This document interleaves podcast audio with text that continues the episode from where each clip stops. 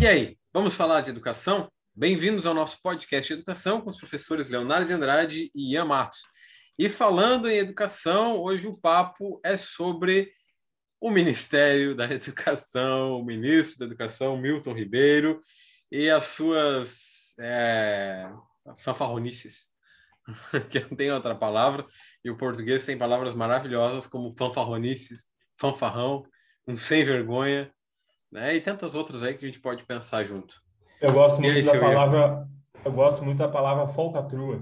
Pois bem, o Estado de São Paulo largou que existe um gabinete paralelo no Ministério da Educação. Só que como eu penso, o gabinete não é paralelo, né? Ele é um gabinete e ele funciona daquele jeito, como todos os outros gabinetes de todos os outros ministérios do governo. Saiu um áudio, vazou um áudio por alguém do, do jornal Estado de São Paulo, não foi o Estadão, foi o Estado de São Paulo, apontando uma conversa do pastor, do pastor e ministro da Educação, Milton Ribeiro, com mais dois grandes amigos, amigos do presidente. Nesse áudio, o pastor e ministro da Educação, Milton Ribeiro, afirma que o governo prioriza pedidos de verba para dois pastores, o Gilmar Santos e Arilton Moura. Uh, não são agentes públicos, não estão dentro do Ministério da Educação, não são contratados, não são concursados, não são nomeados a nada. Só são amigos do presidente da República, Jair Bolsonaro. Pois bem, o pastor Arilton ele é secretário da entidade evangélica Convenção Nacional de Igrejas e Ministros da Assembleia de Deus, é,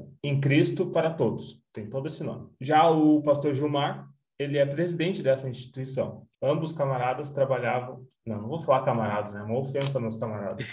o nome das assembleias é maior que título de artigo acadêmico, né?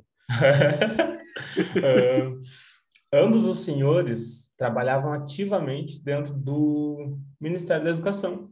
É, eles faziam a mediação entre o Ministério da Educação com o senhor Milton Ribeiro e algumas prefeituras de alguns estados. Né? Tem relato da, de uma prefeita da cidade de Bom Lugar, no Maranhão, e ela diz que após uma reunião com esses pastores, ela teve o seu pedido de verba atendido. O, esses pastores é, obtiveram aproximadamente quase 10 milhões de reais em verbas do Ministério da Educação. Era um total de 48 municípios que foram agraciados. Só no mês de dezembro, agora, de 2021, foram acordados alguns termos de compromisso. Esses termos de compromisso antecedem a efetivação do contrato entre prefeituras e o Ministério da Educação para repasse de verba construção de creches, escolas, etc. Nessa gravação em que o pastor e ministro diz que a prioridade do presidente e do Ministério da Educação é atender primeiro os municípios que mais precisam e em segundo em, abre aspas e em segundo lugar atender a todos que são amigos do pastor Gilmar. Não tem nada com Arilton, ele brinca. E tudo com Gilmar. Por que ele? Porque foi um pedido especial que o presidente da República fez para mim sobre a questão do Gilmar. Fecha aspas. Isso é a fala do Milton Ribeiro. Aí, lá de acordo com o Correio Brasiliense, a fala teria sido durante uma reunião dentro do MEC. E o Ribeiro falava sobre o orçamento da pasta, alguns cortes de recursos da educação e a liberação de dinheiro para algumas obras. Depois que vazou esse áudio do ministro Milton, com os amigos pastores do presidente Jair Bolsonaro, surge outro personagem nessa história. Um prefeito da cidade de Luiz Domingues, lá no Maranhão também. As localidades elas estão de acordo com as localidades dos pastores, onde eles mais convivem e também tem a ver com alguma coisa em relação à mineração, segundo essa cidade. Em 2021, esse mesmo pastor Arilton pediu uma condição para liberar algumas verbas do Ministério da Educação para essa prefeitura do prefeito Gilberto Braga. Ele pediu um quilo de ouro. A denúncia que esse prefeito Gilberto Braga só reafirma esse caráter desses senhores de Deus, né? O cara pede um quilo de ouro. Aí, claro, um quilo de ouro tu não consegue rastrear. Não tem banco, tu consegue armazenar e ele vale por muito tempo. Por muito tempo. Essa denúncia só demonstra aquilo que a gente já tem visto no governo Bolsonaro, que são pessoas externas à instituição pública, que trabalham internamente dentro dessa instituição para mediar contatos entre as, os ministérios. Isso vale lá para a saúde também, quando a gente viu aqueles casos da cloroquina, da vacina uh, indiana, que teve um bilhão de reais de tentativa de compra por gente que nada a ver, tinha, nada tinha que ver com o governo. Enfim, são. Até podemos dizer que são gabinetes paralelos, mas eles não são paralelos porque não tem outro gabinete atuando. Só tem um, um gabinete nomeado e um gabinete não nomeado, um gabinete externo. Só que eles trabalham juntos, eles não trabalham paralelamente, apenas uma intermediação. E essa intermediação serve para pedir propina. O pastor Arilton Moura disse ao prefeito Gilberto Braga: é, traz um quilo de ouro para mim. E aí, lá para o Estadão, esse prefeito Gilberto afirmou que, além do pedido de propina, o pastor Arilton disse que precisava averiguar a demanda do prefeito. Aí ele disse assim: ó, é, de 10 milhões ou mais, tem que dar 15 mil só para protocolar. Ou seja, o, o, prefeito tinha que pagar 15 mil reais ao pastor para que ele fosse lá no Ministério da Educação, lá em Brasília, protocolar o pedido de verba desse prefeito. E aí é costurar a fila e, enfim, ignorar toda a burocracia do Estado. É isso que a gente está vendo. É, eu até tenho pensar assim que o, Milton Ribeiro até aguentou bastante né, no Ministério. O, Ministério da Educação o Ministério da Educação do governo Bolsonaro ele foi construído a partir da roda das cadeiras, né? aquela dancinha das cadeiras, porque primeiro teve, teve o Vélez, aí depois teve o Ventralb, e aí e aquele cara lá que até não lembro o nome dele agora, é, que tinha o látis falso, né? não tinha feito nada do que ele tinha falado. E aí entrou o Milton Ribeiro, né? O pessoal pode achar assim, ah, vocês falam muito do Milton Ribeiro, vocês gostam de falar dele. Não, eu não gosto de falar dele. Mas é que ele continua no centro das coisas, porque a gente fala de educação, ele é o ministro da educação, né? Então, o cara durou muito em, em meio a várias. É, eu não gosto de usar a palavra porque ela está não incorreta, mas equivocada é, conceitualmente, em meio a várias crises que o Ministério da Educação teve crises que não eram crises, crises que eram coisas ou planejadas ou às vezes uma crise dentro da crise, ou seja, o plano neoliberal que deu errado, o plano da pedagogia dos touros que deu errado, saiu pela culatra, eles têm que fazer alguma outra coisa para apaziguar essa crise, né? Se a gente colocar na ponta do lápis, a gente vai ter é, primeiro lá o Enem de, de 2020, o Enem de 2020 para 2021, que deu ruim com a, com a empresa que imprimia as provas. Aí depois, em 2021, o Enem deu ruim de novo, né? Por conta da, de outras logísticas e tal, e teve a coisa da pandemia. E aí tem as debandadas dos órgãos, né? Tem a censura lá do Enem pelo próprio órgão do MEC, que o presidente pediu para a Polícia Federal ver questões, e o Milton Ribeiro estava envolvido nisso tudo aí, assim, dá, dá um negócio, dá um nó, né?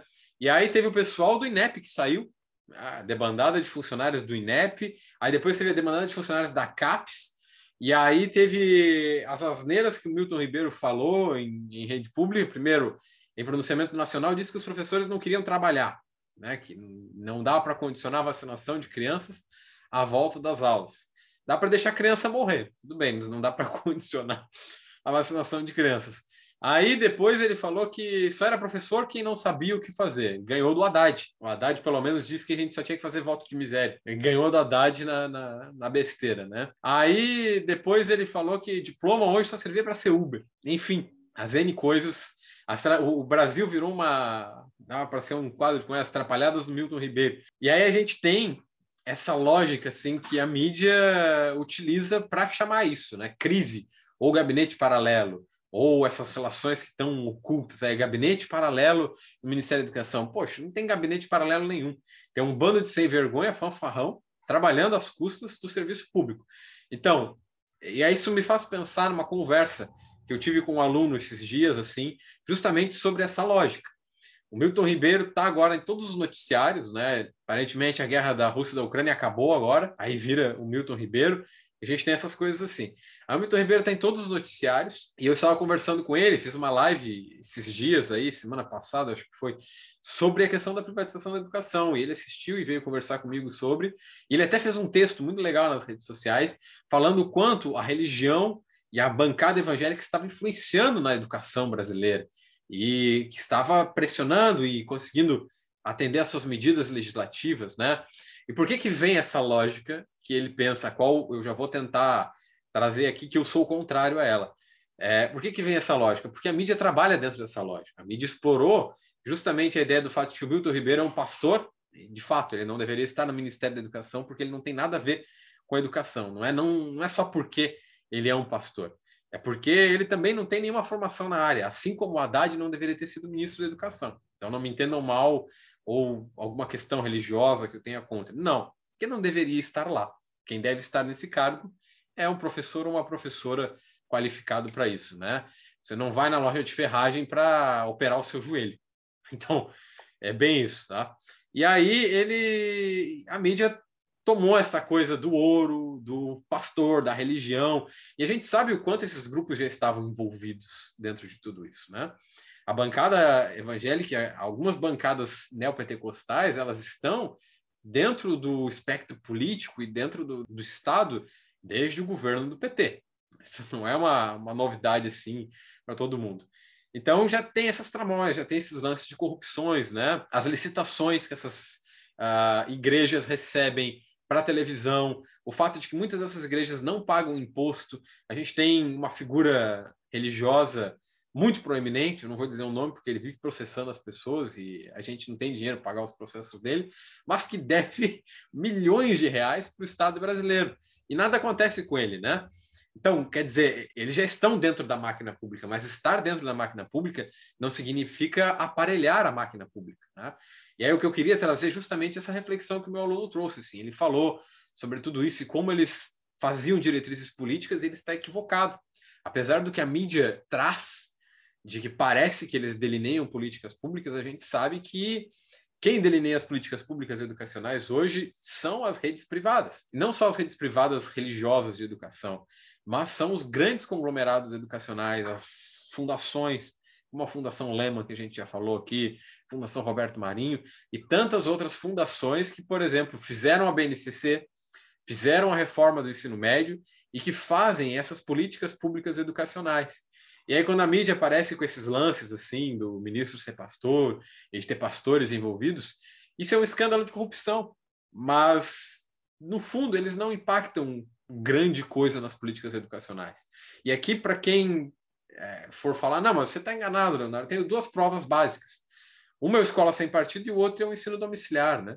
Escola sem partido foi pleito desses grupos desde 2015, 2014. Um projeto que os grupos pleiteavam para não ensinar homossexualismo na escola, não ensinar educação sexual, não sei o que, coisa e tal. E o projeto fez burburinho mesmo. Enquanto ele fazia burburinho, a BNCC foi aprovada a reforma do novo ensino médio era elaborada, né? E o burburinho estava lá na mídia, e a mídia, como um papagaio maluco, ia falando negócio.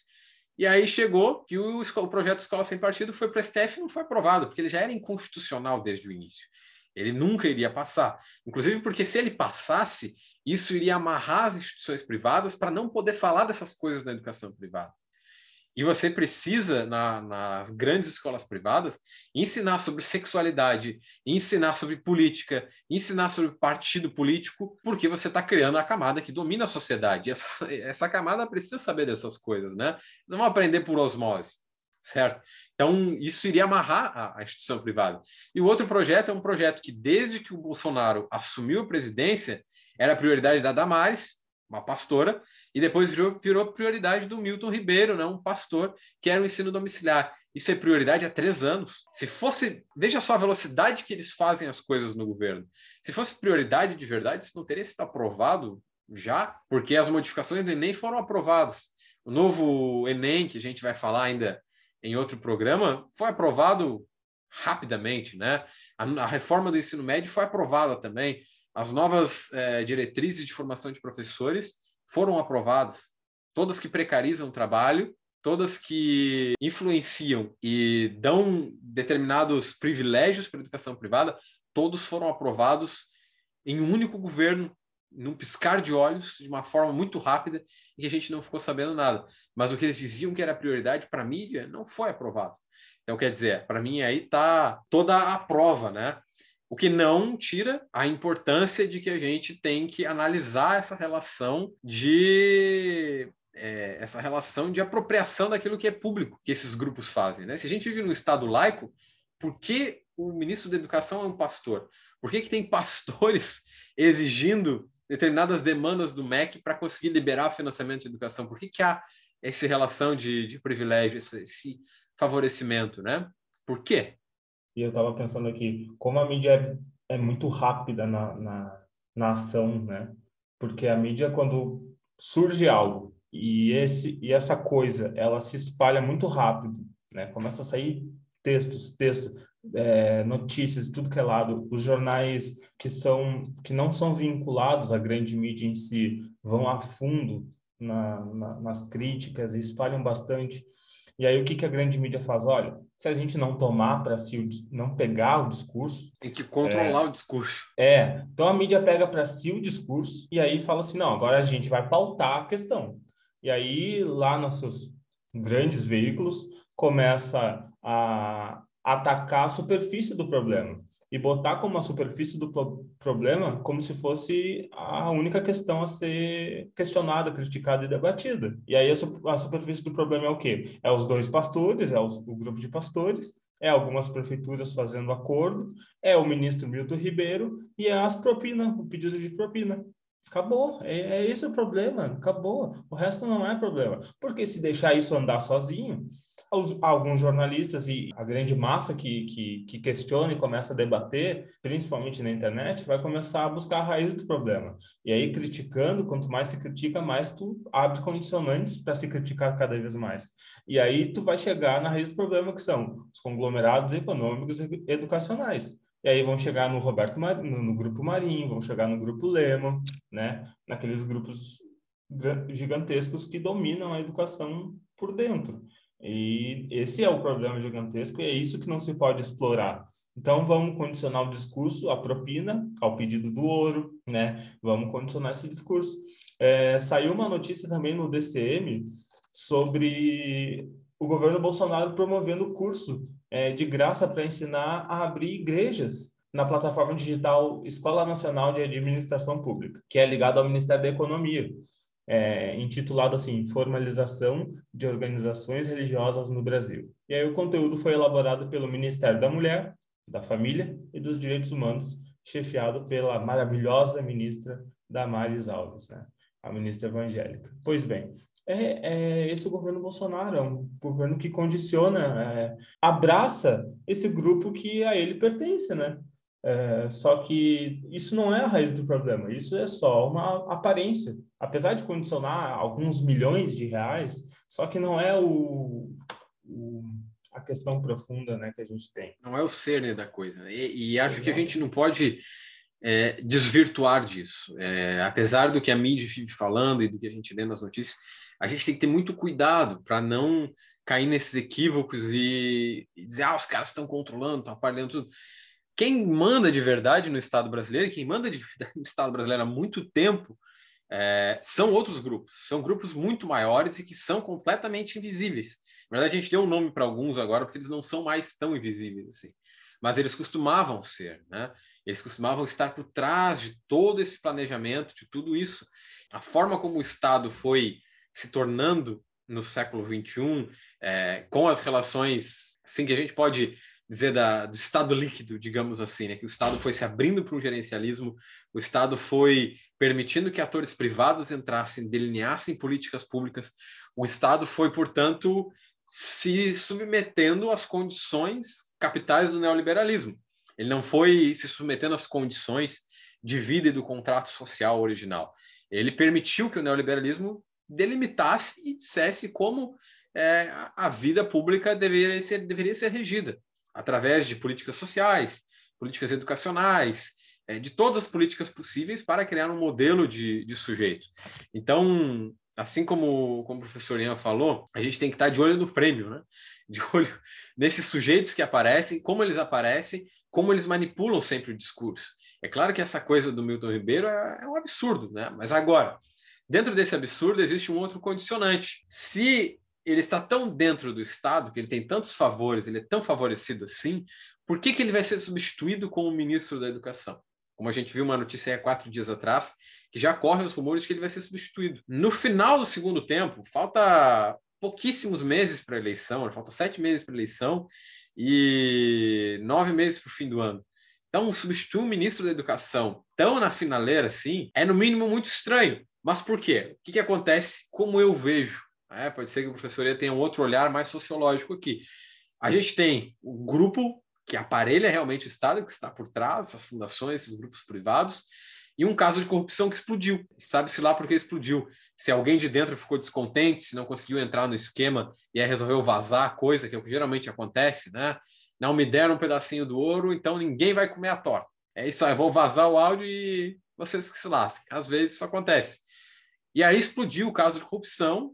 Explodindo esse caso de corrupção torna mais aparente algumas relações entre o Ministério da Educação. Não que a mídia né, vá atrás disso, a grande mídia que, que, fala as coisas na TV e tal. Mas hoje a gente tem muitas mídias independentes que podem realmente começar a desvelar essas relações. E se desvelar demais as relações, vai mostrar quem é que está por trás da situação toda. E no momento, existem muitos projetos muito mais importantes avançando dentro do Ministério da Educação. Né? A gente tem é, os novos editais do PNLD, aí, do Plano Nacional do Livro Didático, acontecendo. Esses editais são milionários eles não podem correr errado porque eles fazem a subsistência, até a existência mesmo, de muitas editoras grandes no Brasil que utilizam ideologias específicas dentro desses livros didáticos. Então, esse é um campo de poder, né? esse é um campo de controle que precisa, evidentemente, ser controlado. A gente tem é, o CNE aprovando medidas a torto direito. Primeiro, teve a medida do novo Enem, que não foi discutida com a sociedade, que a gente não sabe nada, mas que foi aprovado e que certamente vai precarizar as relações de acesso à universidade da massa de pessoas oprimidas e pobres que a gente tem nesse país. E a gente tem a disputa pela aprovação do mestrado EAD no Brasil, que gerou aquela evasão em massa de funcionários lá da CAPES que não quiseram aprovar o negócio. Então, quer dizer, aí tem três coisas muito importantes. Se a, a mídia independente começasse a escavar isso aí, você vê o, o problema, né? O, o, fio que é ir puxando esse negócio. Então tem que substituir o cara e substituir o cara rápido, que assim substitui. o governo usa a legitimidade de que, olha, limpamos o, o, o salão, né? O Milton Ribeiro era o problema, ele saiu, o presidente sai como limpo, porque as eleições vão acontecer, é, e ele vai se candidatar de novo, então ele vai dizer que ele resolveu o problema da corrupção. Correu um casinho ali, demitiu o cara, é isso que se faz. Não, corrompeu, roubou o governo, demitir. Então se limpa a situação toda e os grandes conglomerados conseguem segurar a onda né, que explodiu do nada. Né? E que ao mesmo tempo, se ficasse só na coisa do ouro, na coisa toda ali, tudo bem, mas não pode puxar o fio do, do novelo. Eu acho que é nesse sentido mesmo. Que se, se ficar puxando o fio do novelo, vai desenredar tudo. Então é melhor deixar quietinho, a gente corta só um pedacinho dele para não enredar e já era. Cara, os condicionantes que, que o setor econômico que domina a educação, e não só a educação, domina o Congresso através das bancadas, como a gente tem, a, a própria bancada evangélica, né? Que muito desse dinheiro desse, desse, dessas conversas aí seriam para é, construir igrejas, né? O ministro, o próprio ministro fala isso. Então tem toda uma, uma, uma transferência de verba com interesses é, ideológicos na finalidade. Não é religioso, não é por amor a Deus e Cristo. É a construção de igreja, normalmente em comunidades cada vez mais carentes, para poder agregar pessoas e cada vez mais condicionar essas pessoas a um certo tipo de comportamento, comportamento que seria neoliberal, reproduzindo reproduzindo a ideologia burguesa, simples, é, para eleger Bolsonaros da vida, enfim. E aí é nesse sentido que eu penso que o governo brasileiro, o Estado brasileiro, que é um Estado burguês, ele é ele é condicionado por setores é, econômicos de todas as áreas então, a gente tem o agronegócio e a bancada do agronegócio. A gente tem a indústria armamentista e a bancada da bala. A bancada conservadora, que é, tem uma bancada evangélica e uma bancada conservadora. Então, a gente tem do, do, dois modelos de conservadorismo bizarro no Estado. Entre outras bancadas que são é, dominadas por lobby. E o lobby é aquele cara que, que é aquela pessoa, não só cara, mas aquela pessoa que vai lá e faz acordo com um, acordo com outro, acordo com compra um deputado, compra um senador, faz eh, movimentar as votações, aí do nada passa um novo Enem da vida, ninguém vê. Né? Ninguém vê, ninguém fala nada. A mídia, como está condicionada a essa situação, e a, graças a ela, uma boa parte desse, desse problema, também não fala nada. Solta uma notinha ali, pequenininha, olha, atualizou o novo, atualizou o Enem, o Enem ficou mais moderno, ficou mais, enfim, mais dinâmico. É sempre bom a gente lembrar de uma coisa, né? É graças ao PT. São mais de 10 anos de PT. E é o PT que abriu as portas para os tubarões da educação é, privada.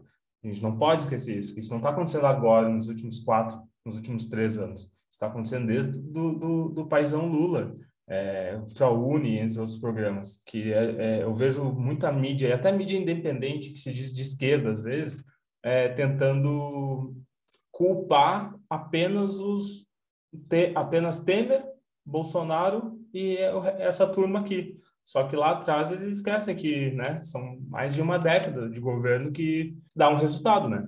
Dá um resultado. O passado resulta no que a gente é hoje. Enfim. É uma conceituação interessante se a gente pensar no, no contexto dos agentes privados da educação, né?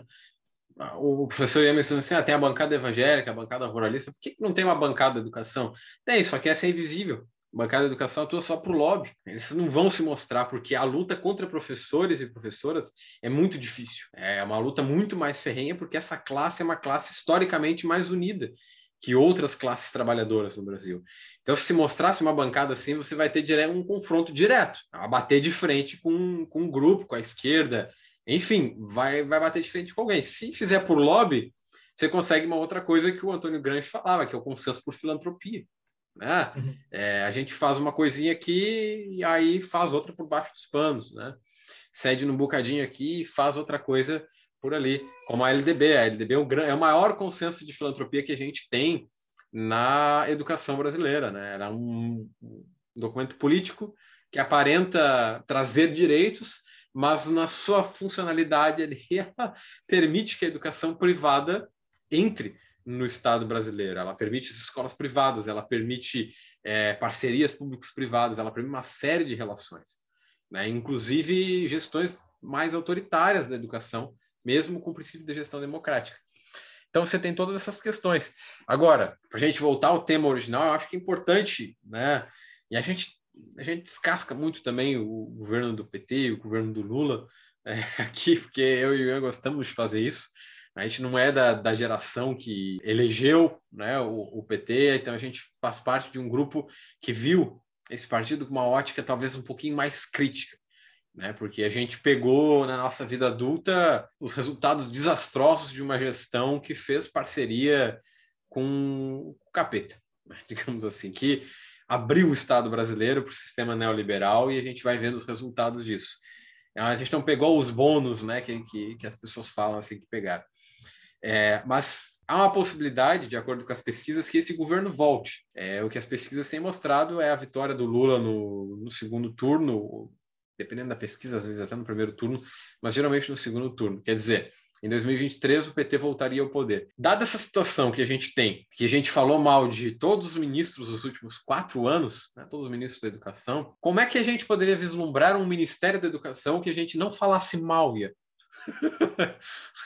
que a gente não torrasse a paciência né, dos ouvintes tocando o terror num Ministério da Educação e futuros ministros da Educação? Primeiro que eu não sei, mas se eu soubesse, se eu soubesse alguma coisa, eu chutaria assim, ó, é, dentro da, vamos lá, dentro dos limites institucionais da democracia burguesa, do Estado burguês, né, num governo de centro-esquerda, sem falar do Alckmin vice, né, então não vou, não vou, enfim, ter muita, é, muito achismo em relação a isso, muito achismo positivo. O Ministério da Educação no próximo governo, cara, é o mínimo é se voltar para um processo educacional e recuperar tudo que que passou, né? Se o Ministério, se o novo Ministério da Educação não, pelo menos, tentar questionar o novo ensino médio, não tentar questionar o no, esse novo Enem, possivelmente essa nova elaboração dos livros didáticos que vai vir aí. Imagina só o que, que vai ser. Se continuar assim, não vai mudar nada. Né? Se manter o que está, não vai mudar absolutamente nada. Vai agravar cada vez mais e os resultados disso vão ser cada vez mais catastróficos para o povo e para a classe trabalhadora. Mas o que, que tu pensas de um novo Ministério da Educação lá com um possível governo do PT e o Alckmin de vice? eu, eu, eu gosto, Ian sabe, eu gosto de sonhar. cara tópico. O meu, o meu mestre de pensamento, a minha corrente de pensamento é Paulo Freire, então eu não posso deixar de ser utópico. Assim. Existe, mas existe aquilo que eu gostaria, né? Existe aquilo que eu gostaria era mesmo é, uma professora, ministra da educação, a professora, tá? Porque a, a classe docente é constituída na maioria por mulheres. Então passou da hora de termos uma professora ministra da educação. Mas não uma professora como a Haddad, que usa o título de professor, mas é lá da área do direito, só lecionou para o ensino superior na vida. Estou falando de uma professora que veio da educação básica, do chão da escola, que foi diretora de escola municipal, estadual, que, se, que viu o, o, problema na sua raiz, que pegou, que nem diz uma, uma professora minha, que pegou o boi pelos chifres, assim, né? Que viu a coisa, que viu a precariedade da escola pública, que viu a precariedade dos alunos da escola pública, que viu essas coisas e que poderia saber trabalhar, que tem competência para isso. Né? Alguém com mestrado, doutorado, especialização em educação, mas uma educadora. Né? Isso é o que eu gostaria. Agora, dentro da realidade concreta, existe um motivo para o Alckmin ser vice do Lula. Né? ah, não pode se enganar disso aí. É, e votar no Lula é votar no, no, Alckmin ao mesmo tempo, só que a gente está entre. A gente está literalmente agora entre a cruz e a espada. É uma coisa ruim. O Alckmin é o centrão, ele é a cara do centrão. Então, quer dizer, ele vai permitir que o Lula, um, um presidente que foi preso, que teve a imagem manchada, que tal, tudo aquilo, mas que tem o apoio popular, consiga transitar dentro do centrão e o centrão consiga continuar fazendo aquilo que já estava fazendo sem muita resistência. E aí a gente volta para aquele paradigma, né? A gente come mais migalhas do prato que cai, que enche da elite e do, dos opressores. E os oprimidos vão comendo as migalhas como o ProUni sempre foi. ProUni o FIES são migalhas. É muito possível que os ministros de áreas estratégicas como a educação vão, venham a ser escolhidos pelo Alckmin.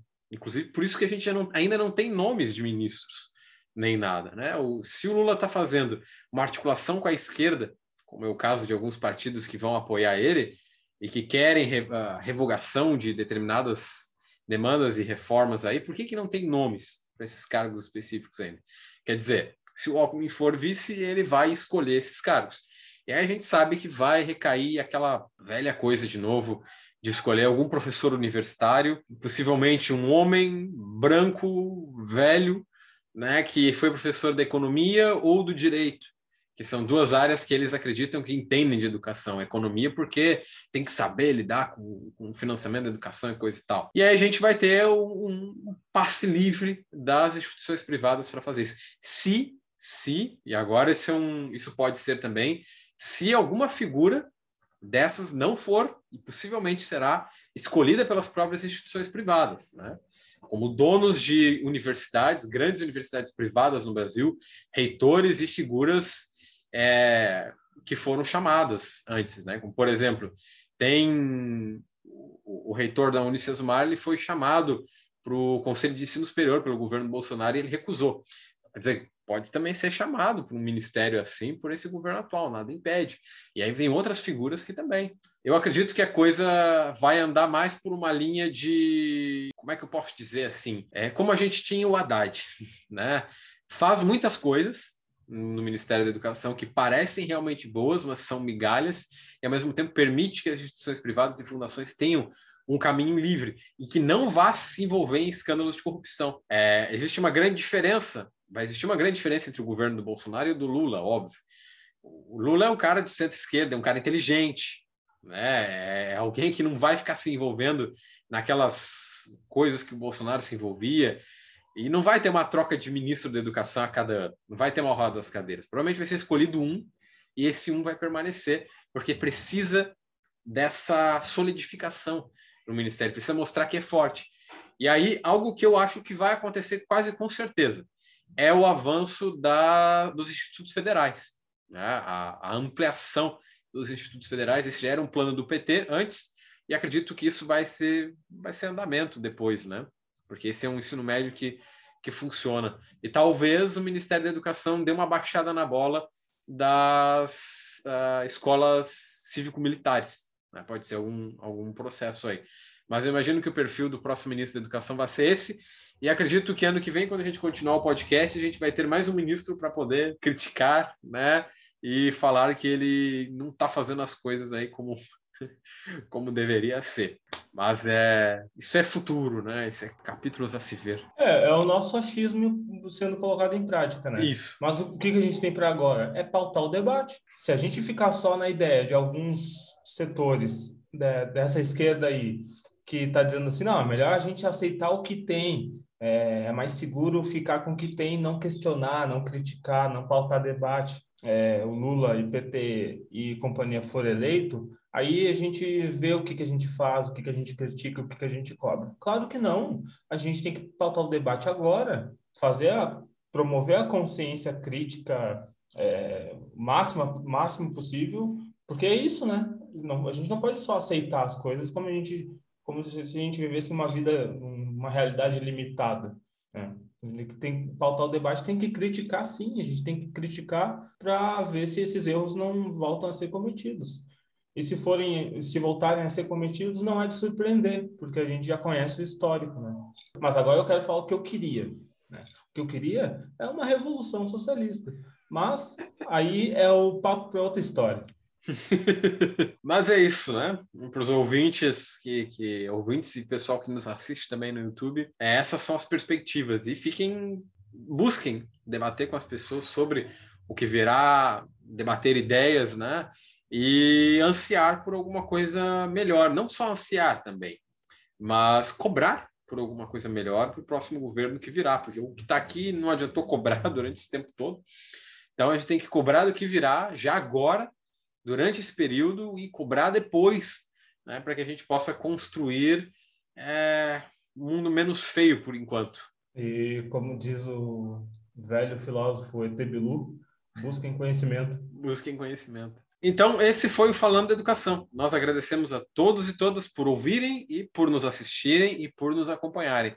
Pedimos que favoritem o podcast para continuarem nos acompanhando. A gente se escuta e se vê no próximo episódio.